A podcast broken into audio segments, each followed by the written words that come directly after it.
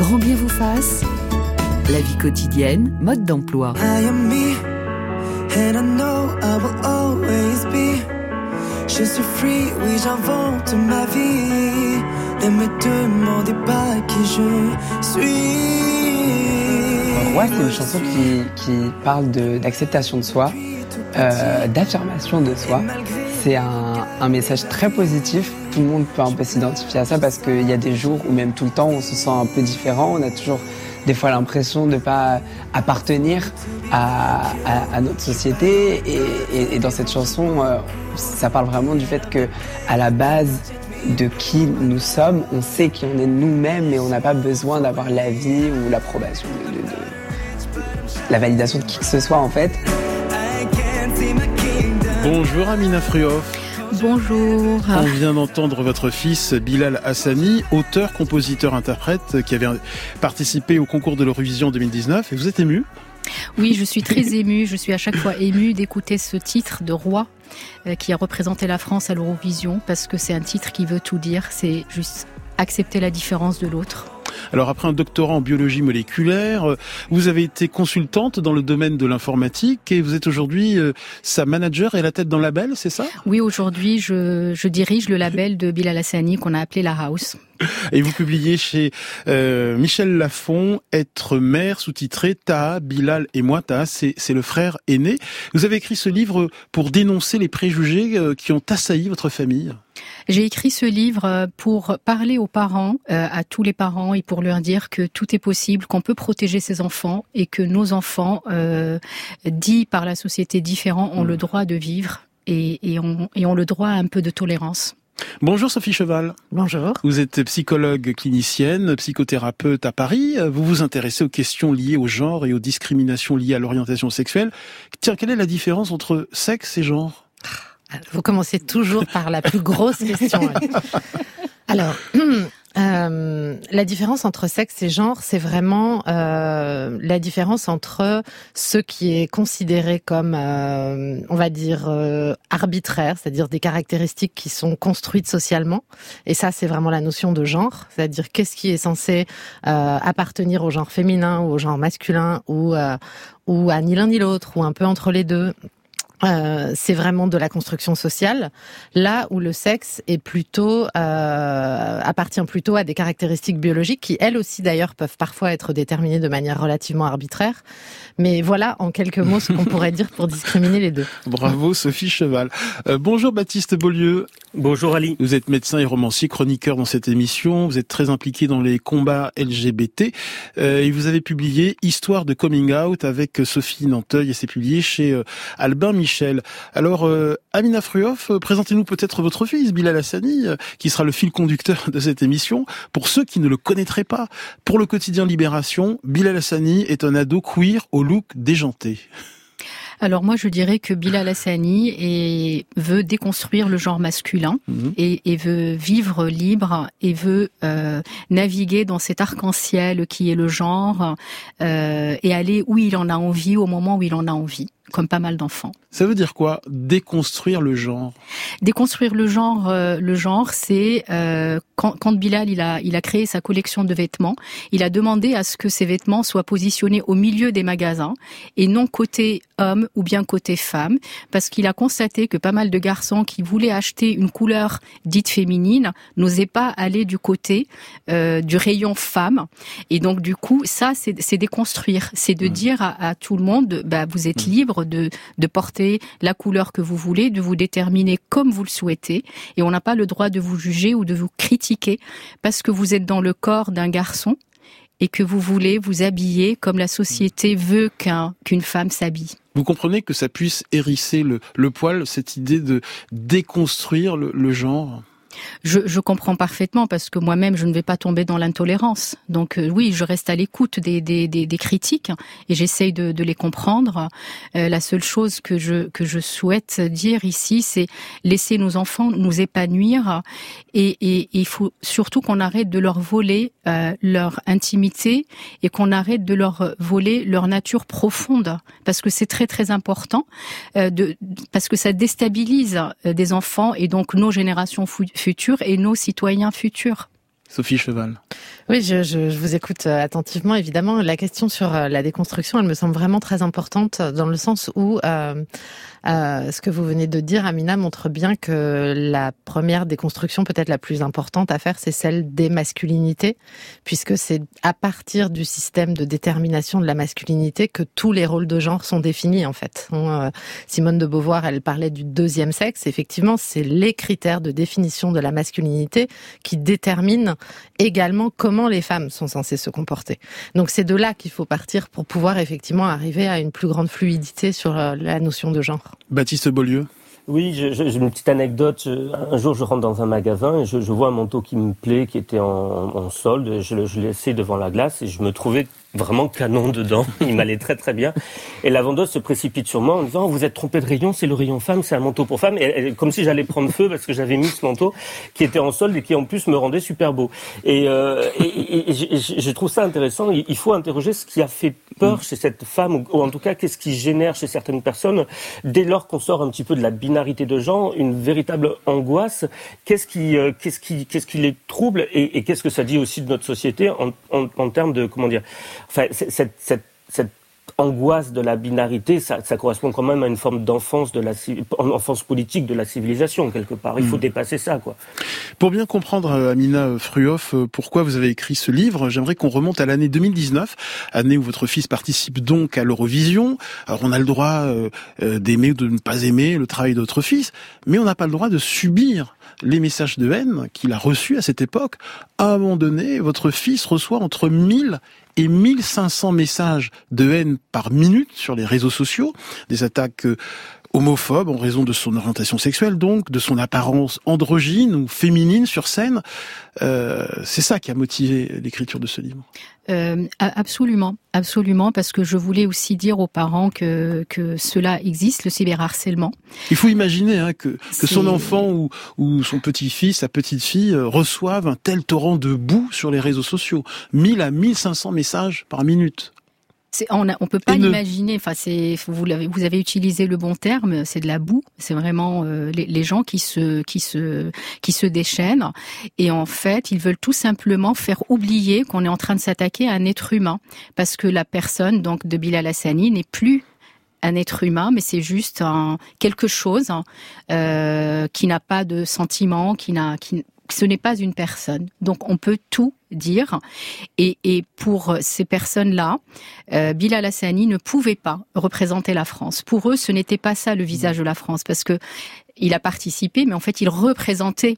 Et c'est dans ce sens-là que ça a été très, très, très violent euh, et que ça a été insupportable euh, pour certaines personnes.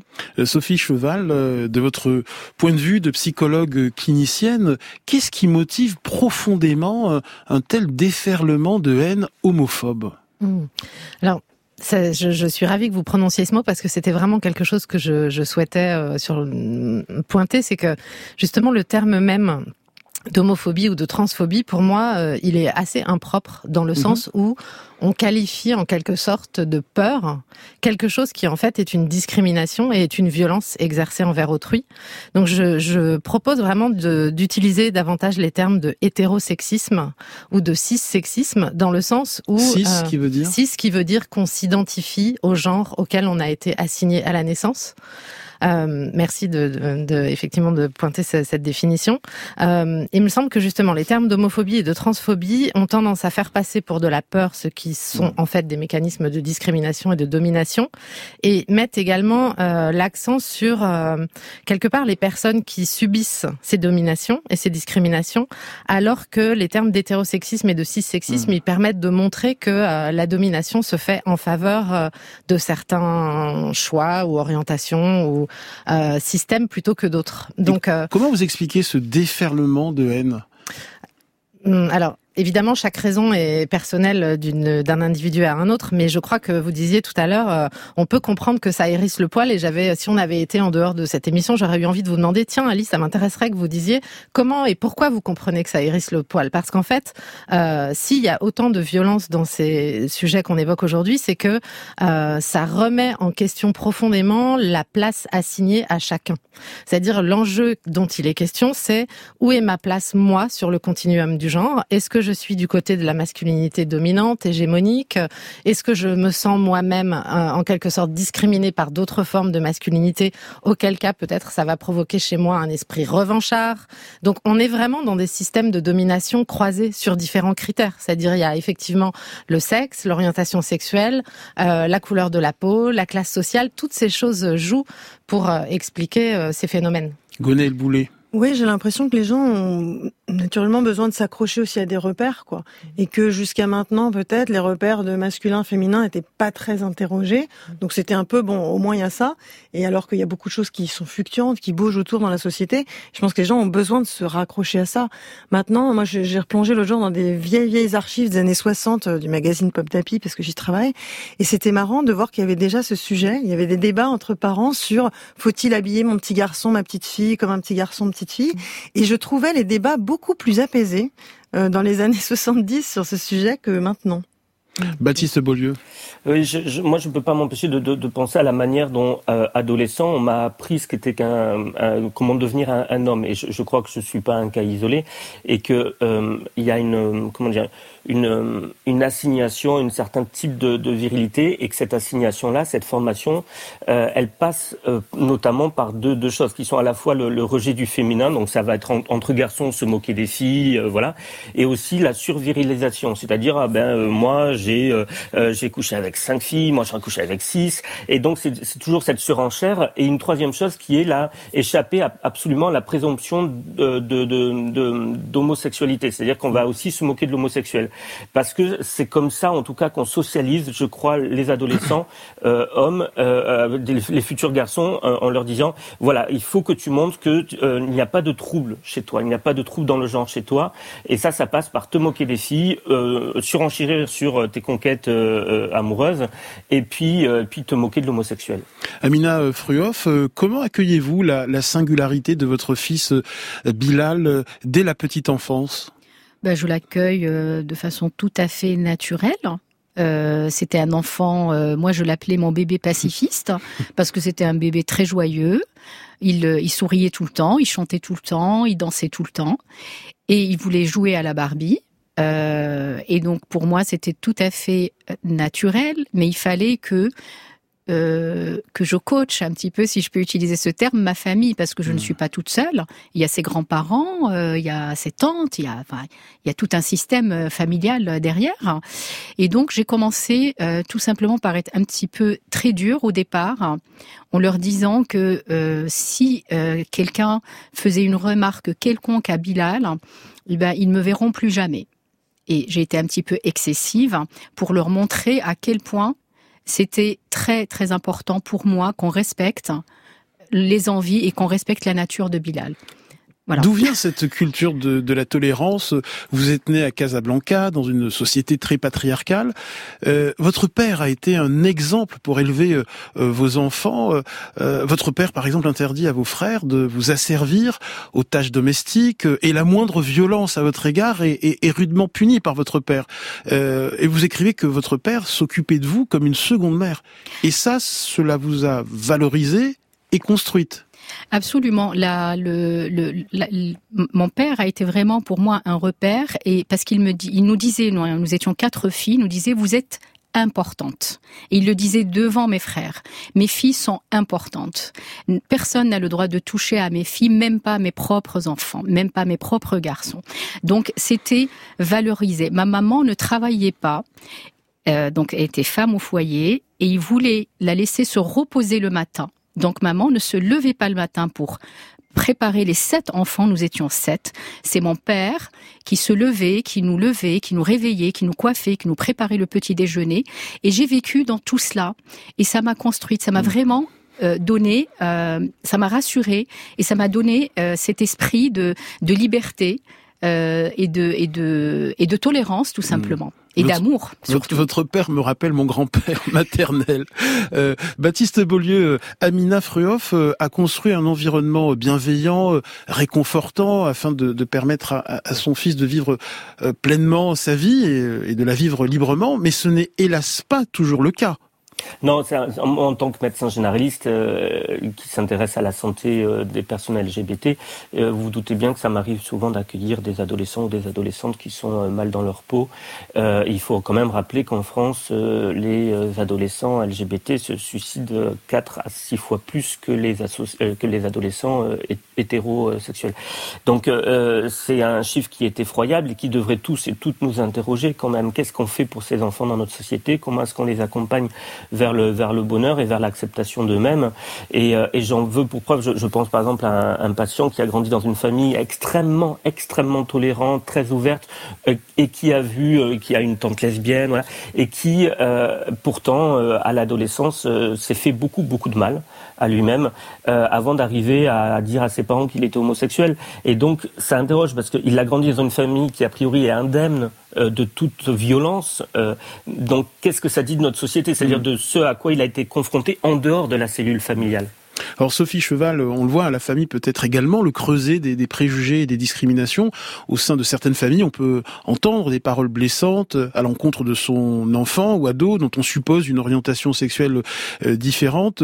Il peut s'agir de micro-agressions répétées qui sont le fruit de stéréotypes inconscients, plus ou moins inconscients je dirais implicite plus que inconscient, mm. dans le sens où euh, effectivement euh, tout ce que nous avons appris sur l'assignation des rôles de genre, euh, nous l'avons appris de manière euh, complètement implicite. C'est-à-dire il y a parfois, comme le décrivait Baptiste Beaulieu, des phrases qui nous sont dites de manière explicite en nous assignant un rôle de genre plutôt qu'à un autre, mais la plupart du temps tout ça est extrêmement implicite et non déconstruit. du coup c'est vraiment ça la puissance en fait de la discrimination qu'on a intériorisée chacun, chacun c'est-à-dire, euh, j'allais dire même les plus tolérants d'entre nous, et rien que le mot tolérant d'ailleurs euh, est en soi un problème. Euh, même si on a beaucoup cheminé pour déconstruire ses propres stéréotypes de genre ou liés à l'orientation sexuelle, on porte en nous toute l'accumulation de centaines et milliers d'années d'apprentissage, encore une fois, hétérosexiste, cissexiste, et c'est important que on essaye d'y prêter attention et de les déconstruire dans toutes les situations, en fait du quotidien.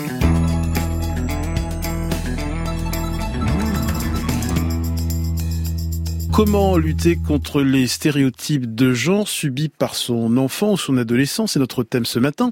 Nous recevons euh, Amina Fruhoff, la mère du chanteur Bilal Hassani, la psychologue clinicienne Sophie Cheval et le médecin et romancier Baptiste Beaulieu. Le standard vous est ouvert au 01 45 24 7000. Alors Amina Fruhoff, l'histoire de, votre fils Bilal pose la question de la normalité euh, dans le sens de correspondre aux normes imposées par la société, euh, puisqu'il ne fait pas partie de la majorité euh, qui fait partie d'une norme. Mais certains ont pu voir votre fils comme quelqu'un d'anormal, de, de pas normal au sens pathologique en raison de son orientation. Comment vous avez vécu ça depuis qu'il est tout petit?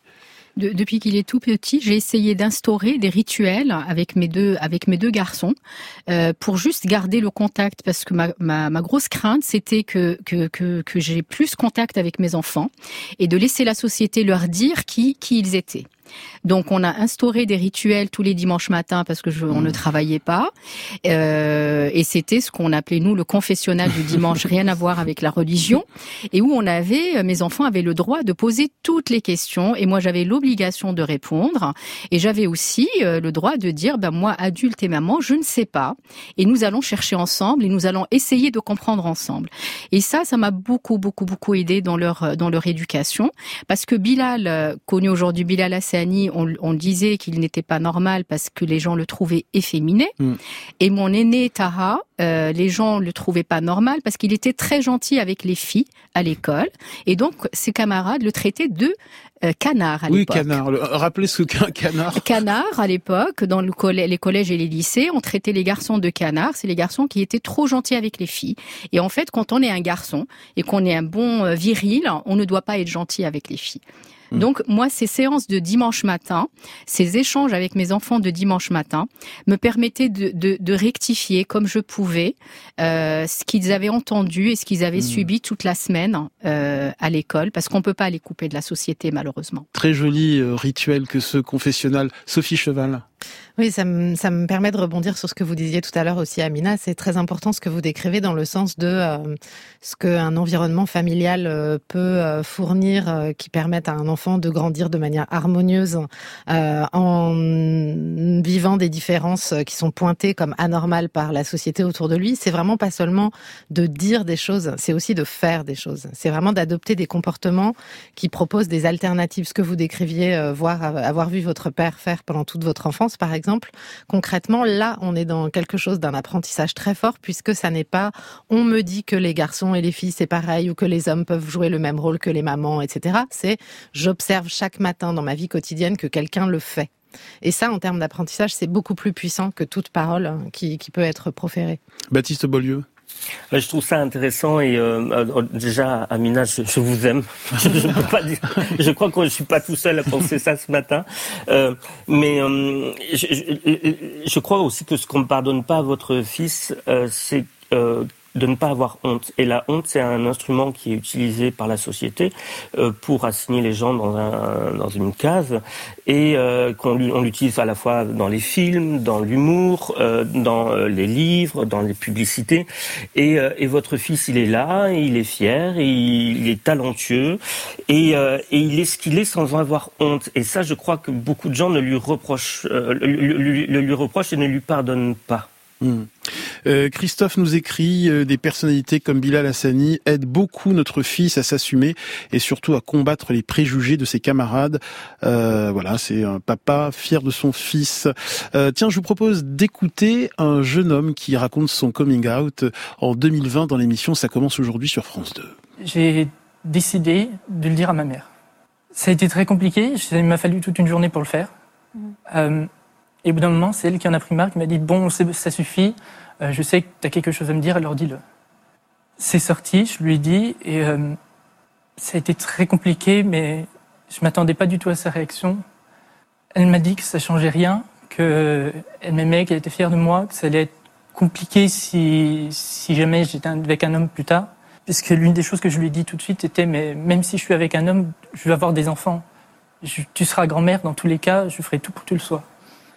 Alors Amina euh, Fruhoff, euh, votre fils Bilal fait son coming out euh, très tôt. à l'âge de 14 ans, il vous révèle son homosexualité? Euh, oui, euh, Bilal me révèle son homosexualité parce qu'il est exclu euh, du collège, parce qu'il avait eu des, de l'internat, il a eu des petites, des petits bisous avec un mm. garçon et ça, c'est ça, ça, ça a un petit peu révolté tout le monde. Et donc moi, je voulais savoir un petit peu ce qui s'était réellement passé. Donc il m'a dit, je lui dit alors qu'est-ce qui s'est passé avec ce garçon? Vous vous êtes embrassé Il me dit oui, maman. Est-ce que vous êtes allé plus loin que des bisous? Il me dit oui, maman. Je lui dis, est-ce que vous vous êtes protégé? Il me dit, oui, maman. Je lui dis, bah, c'est bon, il n'y a plus, il y a pas de discussion. Chacun va faire ce qu'il veut. Et c'est arrivé comme ça. Parce que j'ai toujours euh, dit à Bilal, Tara, ton frère, quand il se présente en société, il dit pas, je suis Tara Hassani et je suis hétérosexuel. Donc tu n'as pas, toi, à te présenter comme Bilal Hassani et je suis homosexuel. Cela ne regarde personne. Voilà, hmm. Tout simplement. Sophie Cheval. Oui, je dodeline fortement dans le sens où euh, effectivement c'est vraiment et ça rejoint ce que disait Baptiste Beaulieu sur la honte à l'instant, c'est que on ne demande jamais aux personnes qui sont euh, considérées comme étant dans la norme euh, de genre ou d'orientation sexuelle de justifier de ni de leur identité de genre ni de leur orientation sexuelle ni ce sont toujours les marges qui hmm. doivent justifier de où est leur identité, qui elles sont et comment elles se définissent. Hmm. Baptiste Beaulieu alors euh, effectivement, je pense que l'orientation sexuelle c'est quelque chose d'intime, mais ça n'est pas pour autant quelque chose qui ne serait pas politique. Euh, c'est très politique l'intimité. Et je, veux vous donner un, exemple rapide. On utilise souvent l'argument de euh, j'ai pas choisi ou c'est pas un choix ou je suis né comme ça. Et cet argument, il est pour moi, il est, il est irrecevable dans le sens où euh, on s'en fiche de savoir si on est né comme ça ou pas né comme ça, si c'est biologique ou si c'est une construction, euh, qu'on devient homosexuel ou si on est homosexuel. Parce que la vraie question, c'est on n'empêche pas deux adultes consentants de faire ce qu'ils veulent dans leur intimité. Et donc la question fondamentale, c'est celle de la liberté individuelle.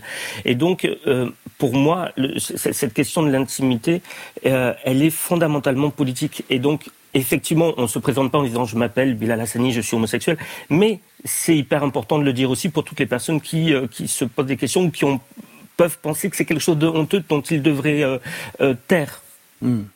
Hmm. Amina Fruoff, comment son père musulman pratiquant a-t-il reçu cette nouvelle du coming out?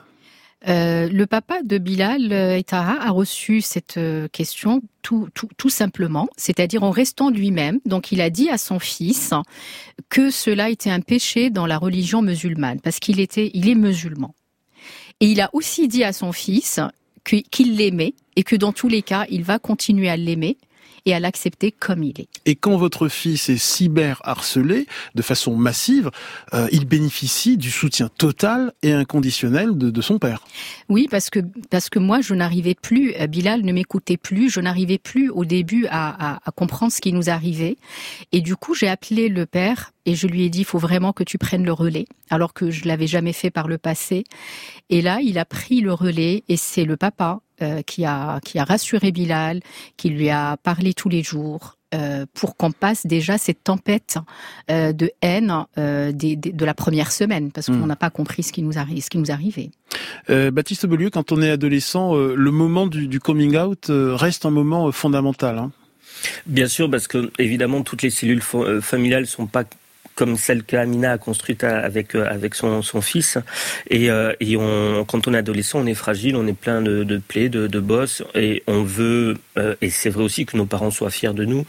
Euh, on veut s'intégrer à un groupe et donc tous ces paramètres-là euh, font que euh, quand on s'écarte un petit peu de la norme, qu'on est, et c'est le cas typiquement de, Bilal, hors du commun, eh ben on, peut se sentir parfois isolé à un âge où l'isolement est déjà naturel. Hein, donc je pense qu'il faut être particulièrement vigilant et c'est le rôle de nous les soignants quand on accueille des familles ou quand on sent qu'il y a des petits dysfonctionnements, bah de, de faire sentir à l'adolescent ou à l'adolescente que le cabinet médical, c'est un sanctuaire vers lequel il peut se réfugier pour discuter avec son médecin. Alors Sophie Cheval, je rappelle que vous êtes psychologue clinicienne. Quand on est parent, euh, on peut ressentir un bouleversement au moment de, de l'annonce de ce coming out. Qu'est-ce qui se joue à ce moment-là? Mmh. La réponse permet de rebondir sur ce que disait mmh. Baptiste Beaulieu à l'instant, c'est-à-dire que là, on est vraiment euh, dans l'intime autant que dans le politique, si ce n'est plus dans le politique encore que dans l'intime. Euh, justement, ce qui, euh, ce qui me semble important dans ces moments-là, c'est que euh, le, les parents peuvent être euh, traversés de toutes sortes d'émotions, représentations, angoisse, doute, souffrance de toutes sortes. Et ce qui se passe pour eux à ce moment-là, c'est ce qui se passe dans le reste de la société, dans le reste de la vie des, des enfants dont on parle. C'est que ça n'est pas euh, ça n'est pas eux dont il est question. C'est-à-dire que ce que ça leur fait, ce que ça vous fait aux uns et aux autres, si moi je me présente comme la personne que je suis, en fait, ça n'est pas mon problème, c'est le vôtre. Mmh. Et ça peut paraître extrêmement abrupt ce que je dis là, mais euh, je, je suis euh, tout à fait ouverte et ravie d'accompagner les parents qui vivent douloureusement ce type de, de révélation. Simplement, dans le moment où les enfants en parlent, c'est effectivement ce que vous nous montriez en le décrivant tout à l'heure, Amina, c'est la place doit être faite à la personne qui, euh, mm. qui exprime euh, comment elle vit sa différence, euh, comment elle a peur d'en parler, et, et puis aussi pour rebondir sur ce qui vient d'être dit, j'ai souvent de là où je me trouve l'impression que quand on a une identité de genre ou d'orientation sexuelle qui sort de la norme, la vie est un coming out en fait. Mm. Hein. C'est pas seulement le moment du coming out à ses parents ou à ses... La vie devient un coming out récurrent, mm. et c'est ça l'expérience d'être hors de la norme en fait. Eminem Fruoff, qu'est-ce que vous avez envie de dire aux, parents désemparés par le coming out de, leur enfant?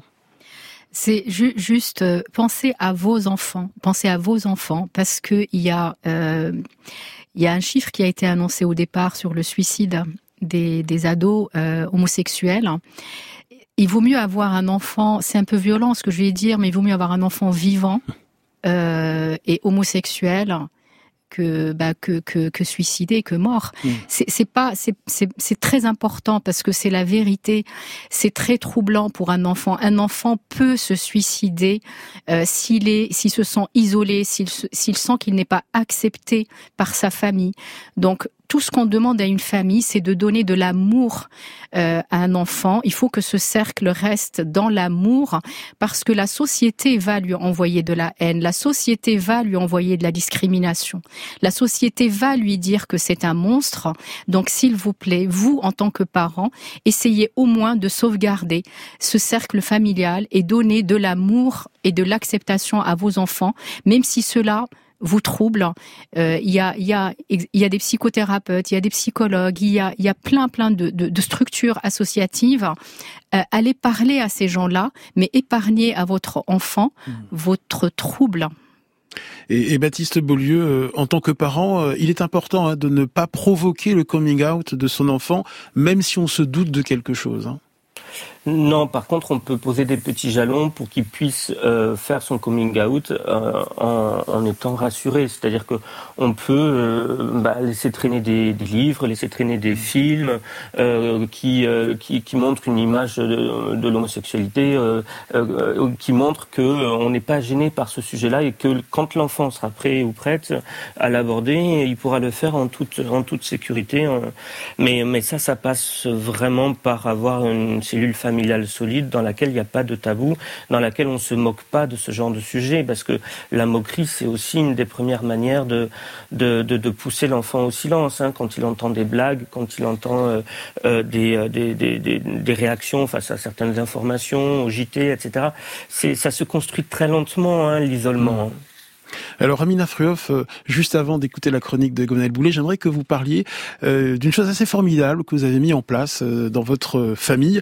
c'est cette table des savoirs qui permet de voilà de déconstruire tous les préjugés. Une table des savoirs mise en place à la maison, dans le salon, table basse où il y a de tout. Il y a des revues, ça va de la revue 21 en passant par Gala, Automoto, Le Monde, Le Figaro, des tas de livres différents. Ça va du zizi sexuel à bon racontez-nous comment vous avez eu l'idée de mettre en place cette table des savoirs. Eh ben, je, je, je, je ne sais pas, mais je, je savais, moi j'étais convaincue d'une chose, c'est que les livres euh, étaient euh, nos, nos sauveurs, les revues, la lecture. Et je me disais peut-être que les choses que je n'arriverais pas ou que je ne saurais mm. pas exprimer à mes enfants, ben, je vais laisser un écrivain ou bien un journaliste mm.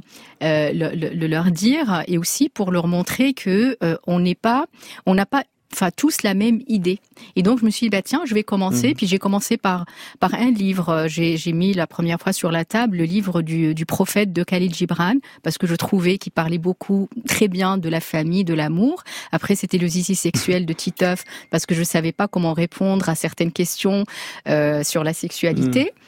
Et c'est devenu. Euh, C'était joyeux parce que on, on, on, lit des articles à voix haute, on échange, Absolument. on pose des questions. C'est un moment. Euh, C'était un moment euh, qu'on utilisait beaucoup, toute la semaine, bien évidemment. Les enfants euh, regarder et donc moi je les laissais faire et le dimanche matin bah, quand euh, j'avais une question par exemple difficile et ben on allait d'abord avant d'aller sur internet piocher sur la table des savoirs voir si on n'avait pas un article sur euh, je ne sais pas parce qu'il y avait aussi beaucoup de questions sur la drogue mm. l'impact de la drogue sur le cerveau mm.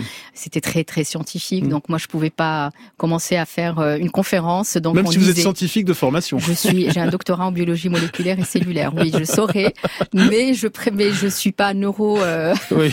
neurologue. Donc c'était, euh, mais c'était vraiment des souvenirs et des moments de, oui. de, de, de, joie. Et mon compagnon de l'époque était très féru de, de moto, oui. de voiture, donc il avait aussi euh, sa petite place. Il avait voix au chapitre.